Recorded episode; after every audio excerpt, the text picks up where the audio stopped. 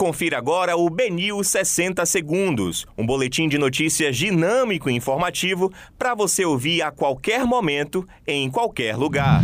Olá, boa tarde a todos. Hoje é quarta-feira, 6 de outubro de 2021. Eu sou Rafael Albuquerque e começa agora o BNews 60 Segundos.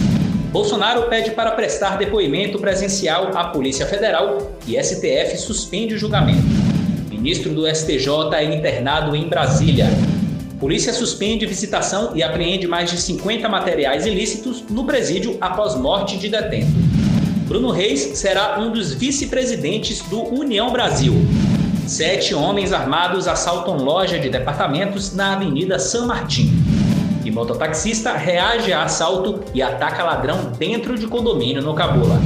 Esses foram os principais destaques da segunda edição do BNews 60 Segundos. Para mais informações, acesse bnews.com.br.